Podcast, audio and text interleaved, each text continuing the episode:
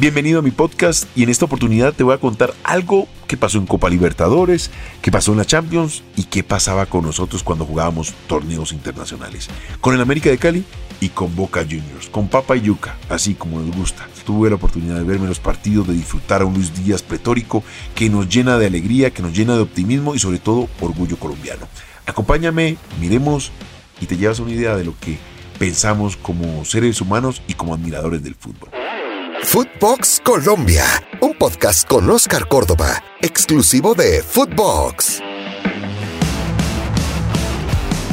Y bueno, tuvimos la oportunidad de ver otra semana de Copa Libertadores. Y en este momento quiero analizarte un poco lo que presentó el Tolima. Un equipo que me, que me está llenando la, la cabeza, la retina, con cosas muy, muy interesantes. Por ejemplo, cómo está compitiendo. Ya está encontrando una forma de ir y parársele de frente a equipos ya con una tradición copera. Independiente del Valle era un equipo que hace 3, 4 años no lo conocíamos y se ha convertido en un equipo bastante interesante con muy buena jerarquía que sabe cómo encarar este tipo de compromisos.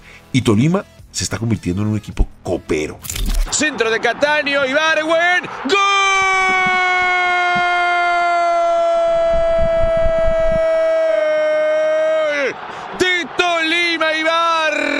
Cerca del final. Y en Ibagué, Tolima 1, Independiente 0. Quiero decírtelo de forma personal porque pues tuve esa chance de jugar tres Copa Libertadores. Y en este caso se ve claramente que los directivos y el técnico están sabiendo gestionar muy bien la nómina. Entendieron cómo había que armarla y encontraron los jugadores adecuados para este torneo. Por ejemplo, la columna vertebral Domínguez sigue demostrando que es un arquero de Copa Libertadores y un, un arquero para selección. Quiñones y Moya dos centrales fuertes de jerarquía y que cuando tienen que reventar la pelota pues la revolean. No tienen ningún problema. La pareja de volantes, Rovira y Ríos, se están complementando muy bien, taponan espacios y le están dando salida por el interior al equipo. Rovira le está dando mucha jerarquía. Rovira es un jugador que ya jugó Copa Libertadores, que tiene la jerarquía de un Atlético Nacional y que se lo está demostrando a su equipo en el terreno de juego. Y adelante Orozco y Plata jugadores rápidos, de sorpresa y han entendido los momentos que tienen que encarar cuando el rival le genera esos espacios. Le falta un poquito, un poquito nada más de afinar la puntería en el momento de buscar el arco rival. Nada más. Pero Torres se las está trayendo bastante interesante. Jugador por jugador está rindiendo y él los está sabiendo explotar en sus puestos. Por su parte, el Deportivo Cali encaró a un Corinthians. A ver, Corinthians es un equipo copero, tradicional y además cuando miras proporcionalmente el valor de las nóminas, pues te das cuenta que el Deportivo Cali está bastante rezagado en ese sentido. Pero más allá de eso, me parece que el Cali jugó un partido interesante, jugó un partido bonito. Lo que pasa es que cuando uno compara un partido de Copa Internacional como la Champions, donde juega el Real Madrid contra un Manchester City, pues la retina queda bastante afectada y uno quiere ver las mismas condiciones de juego y también el, escenario como tal. El gigante de Palmaseca me parece que estaba muy bien vestido, pero lo más interesante es lo que hizo el Deportivo Cali. Lamentablemente, esas lagunas que aparecen dentro del torneo local, pues también se ven reflejadas en la Copa Libertadores en ciertos pasajes. Y de ahí que Teo fallase el penal. Teo Gutiérrez y Casio, dos veteranos de mil batallas. La orden del juez, sí o no, Teo. Sí o no, Teo, sí o no, Teo. Atajó Casio, Casio, Casio. Un regalo de Teófilo. Se pudo haber quedado con la victoria, pero lamentablemente lo erró. Ojo, el Cali también tuvo suerte, porque Corinthians tuvo la chance de marcar y no lo hizo. A ver, Corinthians es un equipo bastante maduro, bien confeccionado, con una nómina bastante robusta. Y el Deportivo Cali, pues no nos olvidemos que tuvo bajas sensibles durante el final del torneo y el arranque del torneo. Ahora, si le vamos a sumar, para que te des una idea, acaba de llegar una oferta por el arquero suplente del Deportivo Cali. Así de grande es el problema que el Deportivo Cali tiene que salir a vender porque tiene un déficit bastante interesante en sus arcas económico. Y lo lleva a que de alguna manera tengan que salir a rebuscar ese dinero para poder ir cubriendo esos huecos que las administraciones anteriores pues lamentablemente heredaron. En cuanto a la Champions League, a ver, es interesante y es bonito ver cómo Luis Díaz está eh, posicionando como un jugador de élite fundamental para el Liverpool que sin decir mentiras, ni porque sea colombiano y queramos demostrar que estamos agrandados, pues cuando Luis entró al terreno de juego, marcó una diferencia bastante notoria. Pelota para Alexander Arnold, pasado está Robertson, viene el centro y está Díaz, viene, tapó Rulli, gol.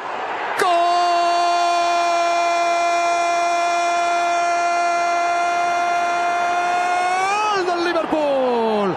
Lo hizo Luis Díaz, señoras y señores, 21 y medio, empatando el partido Villarreal.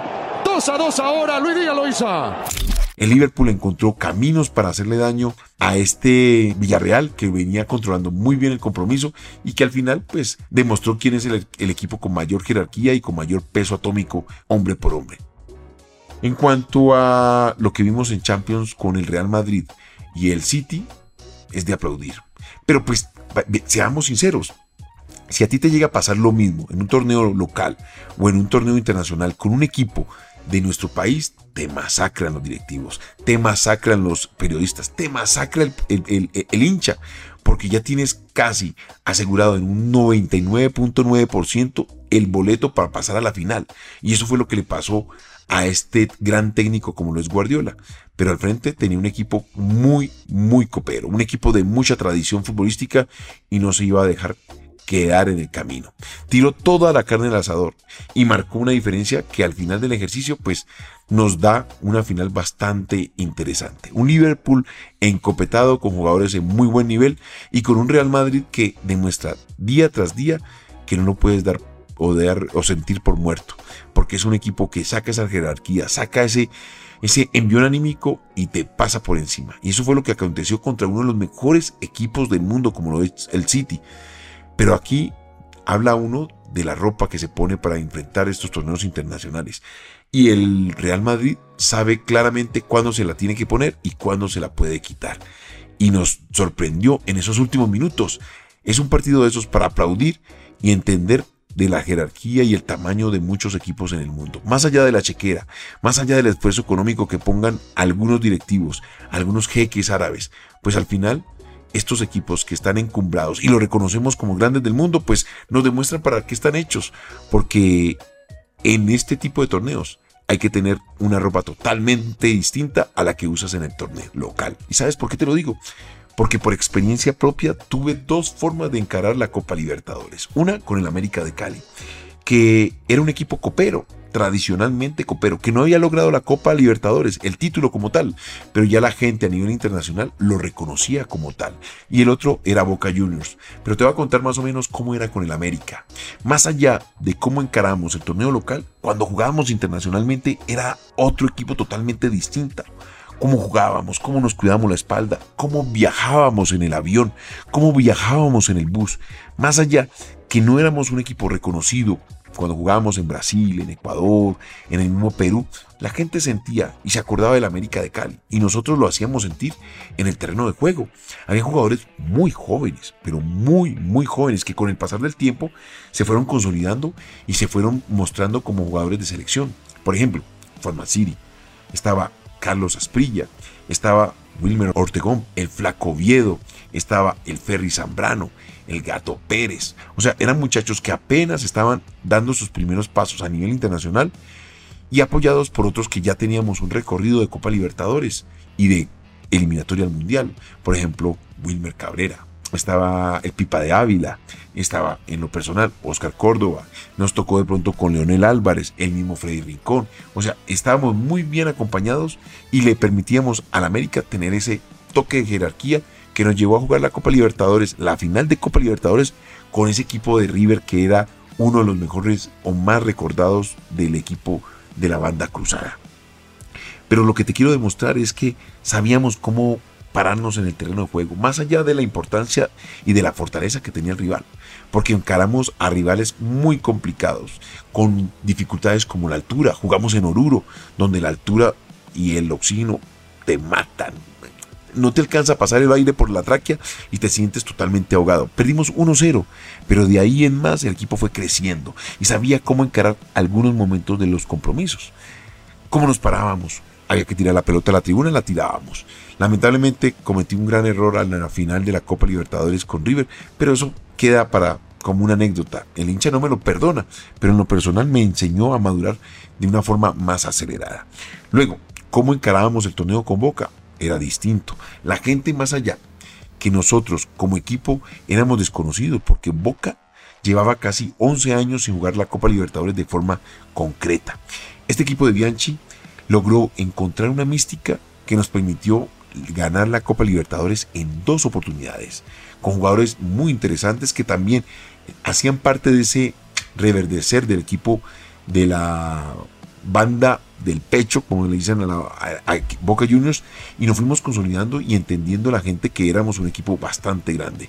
Walter Samuel, el mismo Jorge Bermúdez, eh, estaba Chicho Serna, estaba Diego Caña, Vasco Barrena, mejor dicho, teníamos el Chelo Delgado, eh, Palermo, eh, estaba también Román. Fuimos ganando ese nombre y ese posicionamiento gracias a cómo nos recibíamos y cómo nos parábamos en la cancha.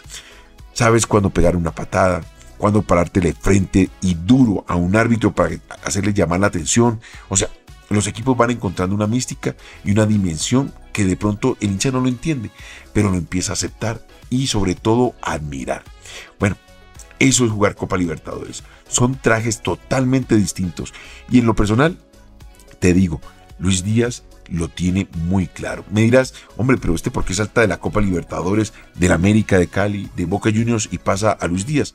Pues porque Luis Díaz ha sabido vestirse en los últimos partidos, cambiarle totalmente la mística a ese Liverpool que de pronto estaba un poco perdida y le permitió encumbrarse para lograr la clasificación a esa gran final. Hoy saco pecho de este Luis Díaz, me siento orgulloso, me siento contento y sobre todo porque veo su perfil. Es un jugador que raramente vamos a poderlo encontrar, siento yo, totalmente desubicado a lo que él está buscando para su carrera, para su familia y para el país.